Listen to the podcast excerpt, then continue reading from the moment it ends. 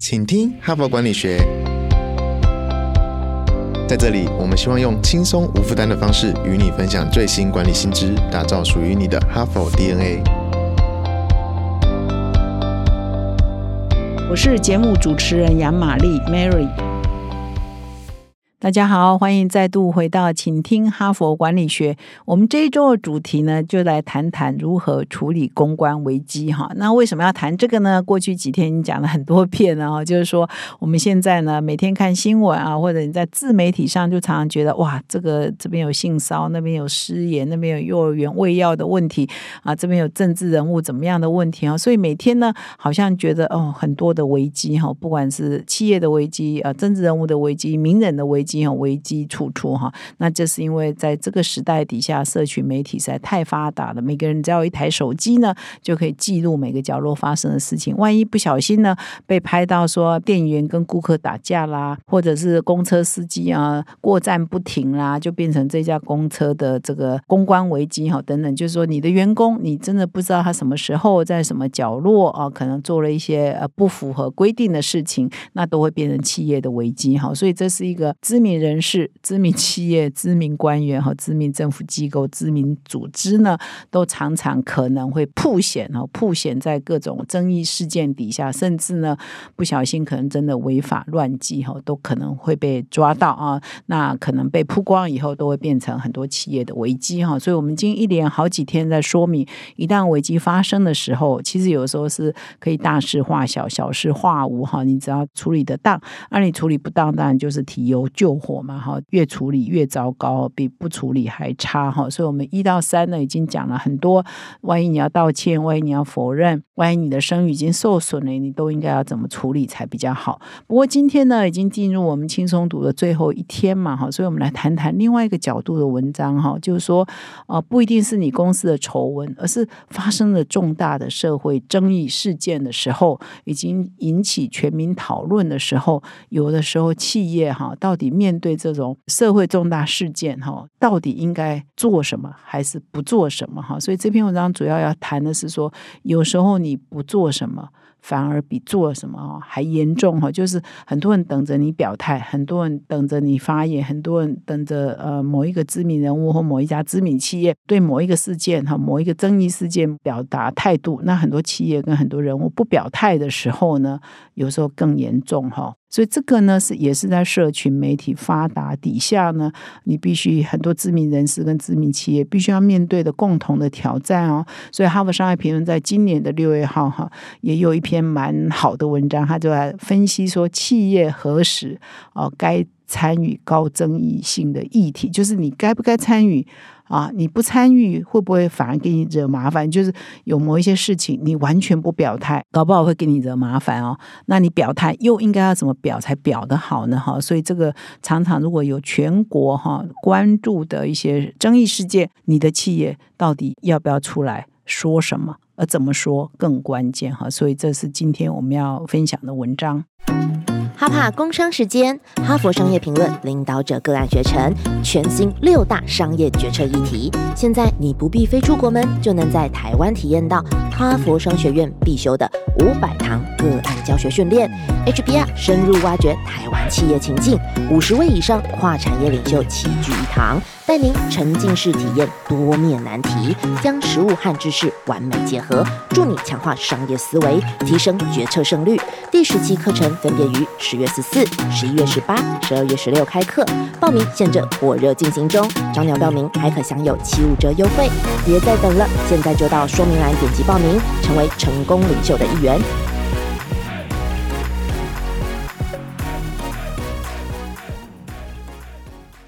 我们今天呢要分享这一篇文章，叫做《企业何时呢该参与高争议性议题》哈。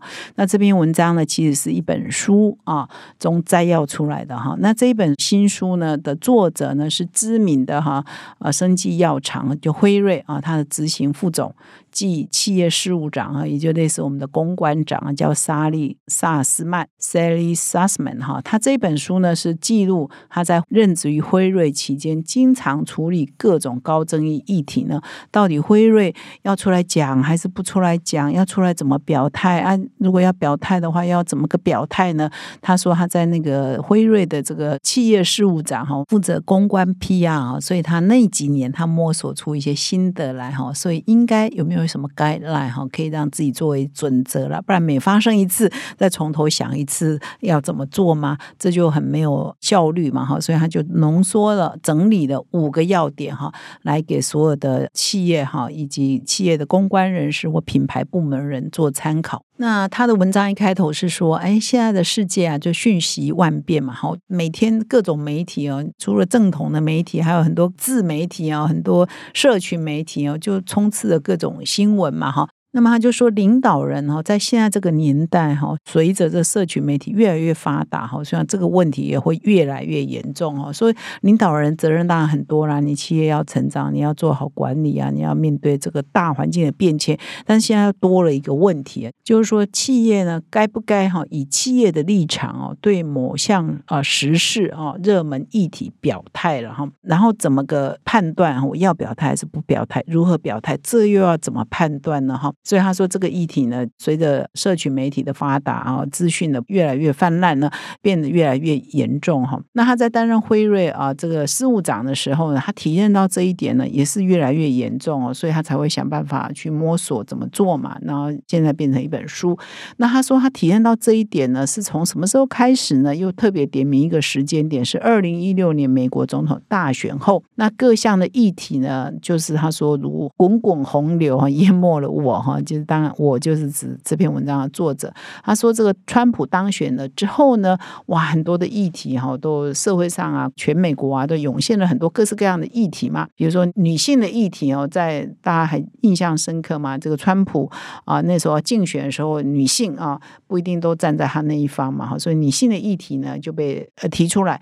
那在总统就职典礼的隔天呢，华盛顿呢就是 D.C. 啊，美国首都呢就举办了女性大游行。那这个时候，你是一个知名的美国的大药厂辉瑞，你要不要支持呢？你要不要支持呃 Women's March 啊？他那个游行的名称叫女性大游行 Women's March。那么那个时候，川普也开了很多战场嘛，比如对非法移民呢有很多的管制哈。那那个时候不是蛮限制移民的嘛哈，所以他就说，那我们辉瑞呢对移民这件事情，我们的态度又是什么哈？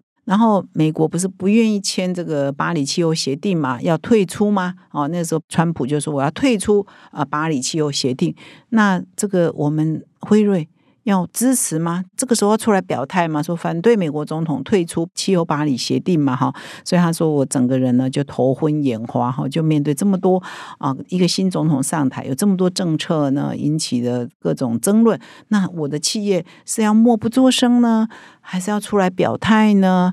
啊，我要站在哪一个立场呢？如果要出来表态，要怎么样表的好呢？哈，会帮我有加分呢？那他说，在他们的公司根本没有一个准则，我们是支持哪一个的哈？但是显然，在美国的经营环境里头，是更对企业的要求是很高的。企业可能啊，会在美国社会里头更被赋予高标准。你对一些争议的议题，你这家企业有没有你的社会良心？有没有你的既定立场？哈，就是代表的是这一家企业的立场哈。那这个作者就提出说，其实我们很多公司对投资啊，对于到哪里设厂啊，对很多 business 的决策。呢都有一个框架，有一个 frame framework 啊，有一个立场，说啊，比如说营业额、获利要达到多少，我们才要做哪些投资等等，这些有关于财经面的、投资面的呢，其实公司都有既定的 policy。但是对于这个 PR 面，然后是对于这个处理社会争议事件呢，没有 policy，他就觉得很奇怪，为什么我们反而对这种事情呢没有想法、没有看法、没有立场呢？这应该既然投资哦，既然财经方面决策都是有一个 framework，有一个架构？为什么我们这些处理社会议题、争议事件，我们没有一个架构呢？那这是不是不行呢？那因为现在的这个社会争议事情越来越多，我们如果每一件事情都要从头讨论起，而没有一个呃架构，说，哎，我们公司以后碰到什么问题，就放到这个架构里头去看，我们到底要不要发生，以及架构看完之后才决定说我们的立场又是什么？哈，是不是有一个现成的一个可用的架构可以做我们依据呢？哈，所以这就是他后来。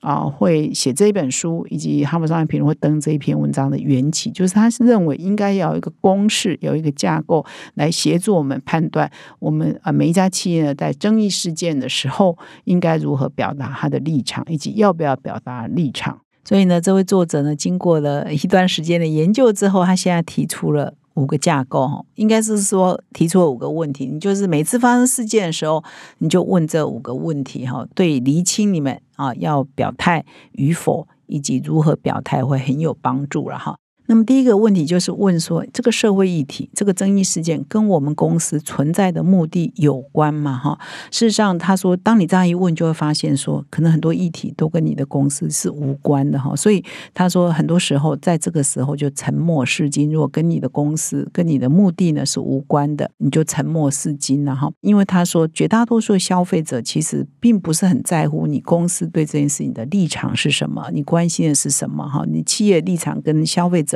是关系是不大的哈，如果是这个这样子的话，你其实就不用急着要表态啊，要说话就是沉默是金哈，所以你要经过你内部的评估嘛。那么第二个问题要问的是说，这个争议的议题对我们的利害关系人有什么影响哈？它会怎么样影响我们的消费者？怎么样影响我们企业的员工嘛哈？那他说，其实很多议题呢也是很矛盾、很冲突，也是一团混乱的哈。所以呢，要厘清说这个议题呢对我们利害关系人有什么影响啊？其实要花很多时间去深思熟虑。那你就要找到说啊，这件事情对你最大的影响是什么？对你的利害关系人最大影。影响是什么？然后再来决定你要发生还是不发生哈。但是他呃这样讲好像没有明确答案啊。但是意思就是说，你就是拿。评估的标准，先评估第一项跟我的企业存在的目的有没有关系，第二项对我的利害关系有什么影响？哈，这是第二个层次的问题。那第三个是说，当我们决定了哈，我要不要表态的时候，就是我可以选择沉默是金，我也可以选择要参与哈，我参与这个议题，要表示我的立场。你也要了解说，那我们有什么形式？来选择参与啊这一个议题的意见了哈，比如说你要联署请愿书吗？你要写一个公开信吗？你要加入某一个别人的，比如说游行示威吗？支持别人的游行示威吗？就是有很多的形式呢，你是可以参与对公共议题的意见的。那你要有什么样参与的方式？那他这边特别提到，这可能是美国特殊的情况，就是很多利益团体会施压企业。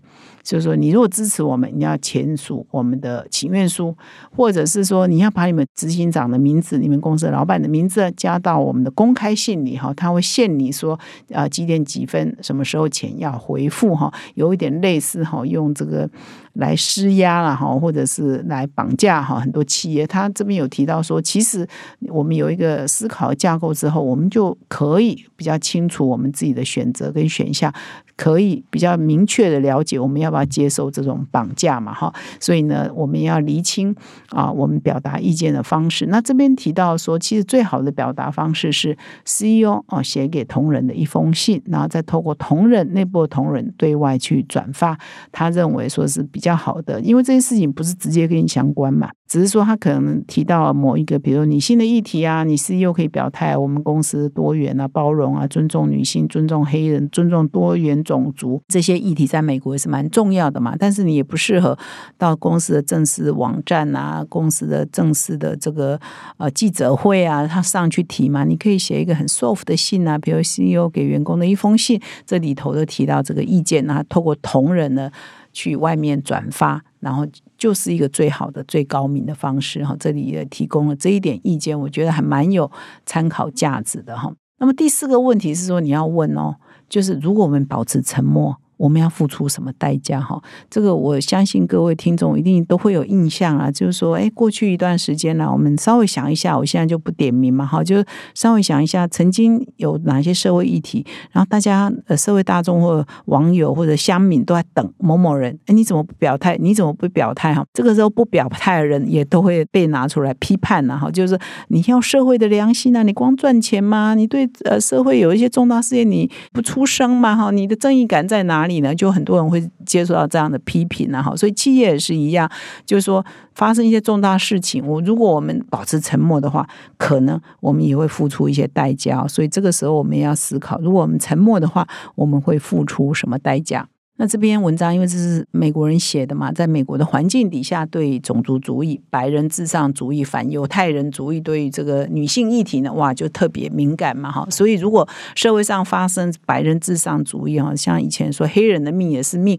那么，如果你现在是一个大公司，一个很指标型的公司啊，洞见观战的公司的 CEO，你不表态，那你可能就会有麻烦嘛。哈，所以一样，最好的表态方式是在内部呢写一封信给同仁，说啊，亲爱的同仁啊，我们对社会上发生这个偏见跟暴力啊，我们一致谴责啊。哈，我们公司呢也不容许有这样的事情啊。我们公司呢是欢迎各个种族啊、各个呃男女啊、性别平等的这样的企业文化，你一定要表这个态嘛，不然你的。公司可能就会被找上麻烦，员工也会觉得，哎呀，我们家这家公司到底相信什么？是是支持白人至上吗？还是怎样？哈，所以啊，这个时候不不发生哈，这重大的社会议题不发生呢，你可能企业也要付出代价哈。这是第四个企业要思考的。那么最后呢，第五个问题呢是提到说，那这一个社会争议事件如何跟我们的价值观连结？哈，比如说他说我们的辉瑞的价值观呢是勇气、卓越、平等、喜悦。那么任何一项呢社会争议事件跟这个价值观冲突的时候呢，就会进入他们的思考的范围，说，哎，我们要不要为这件事情表达一些看法跟立场？要不然呢，跟我们的使命无关，跟我们的目的无关，跟我们的价值观无关呢？或许呢就沉默。是金然后，所以呢，这篇文章我觉得蛮好的一个提醒，就是说有时候不说话哈，比说话付出的代价还要高哈，所以不是沉默永远是金呐哈。那所以企业呢，可能。在现在这个时代，公关危机处处嘛，或许你也可以拟一个你们公司的准则，然后也不用每次发生一个事情再从头来一遍哈，而是你立一个准则，以后发生事情就进入这个这个准则 framework 去检视，那就可以很快得出答案。我要发生还是不发生？要发生如何发生？透过什么管道发生？啊，这都会影响到企业的品牌跟公关跟形象哈，也是危机处理呢相当重要的一环。以上呢是我对如何处理公关危机哈最新的今天周四的分享。最后呢，再提醒各位听众哦，如果你对我们的节目啊很喜欢，希望支持我们可以做得更好的话，请到说明栏点击赞助连接，五百、一千、一万的赞助，我们都很欢迎。感谢你的收听，我们明天再相会。明天我们一个公关教母丁玲娟来接受我们的访谈，敬请各位明天再回到我们的节目。感谢。现在就注册 HBR 数位版会员，每月三篇文章免费阅读，与世界一流管理接轨，阅读更多管理大师的精彩观点。现在就开始。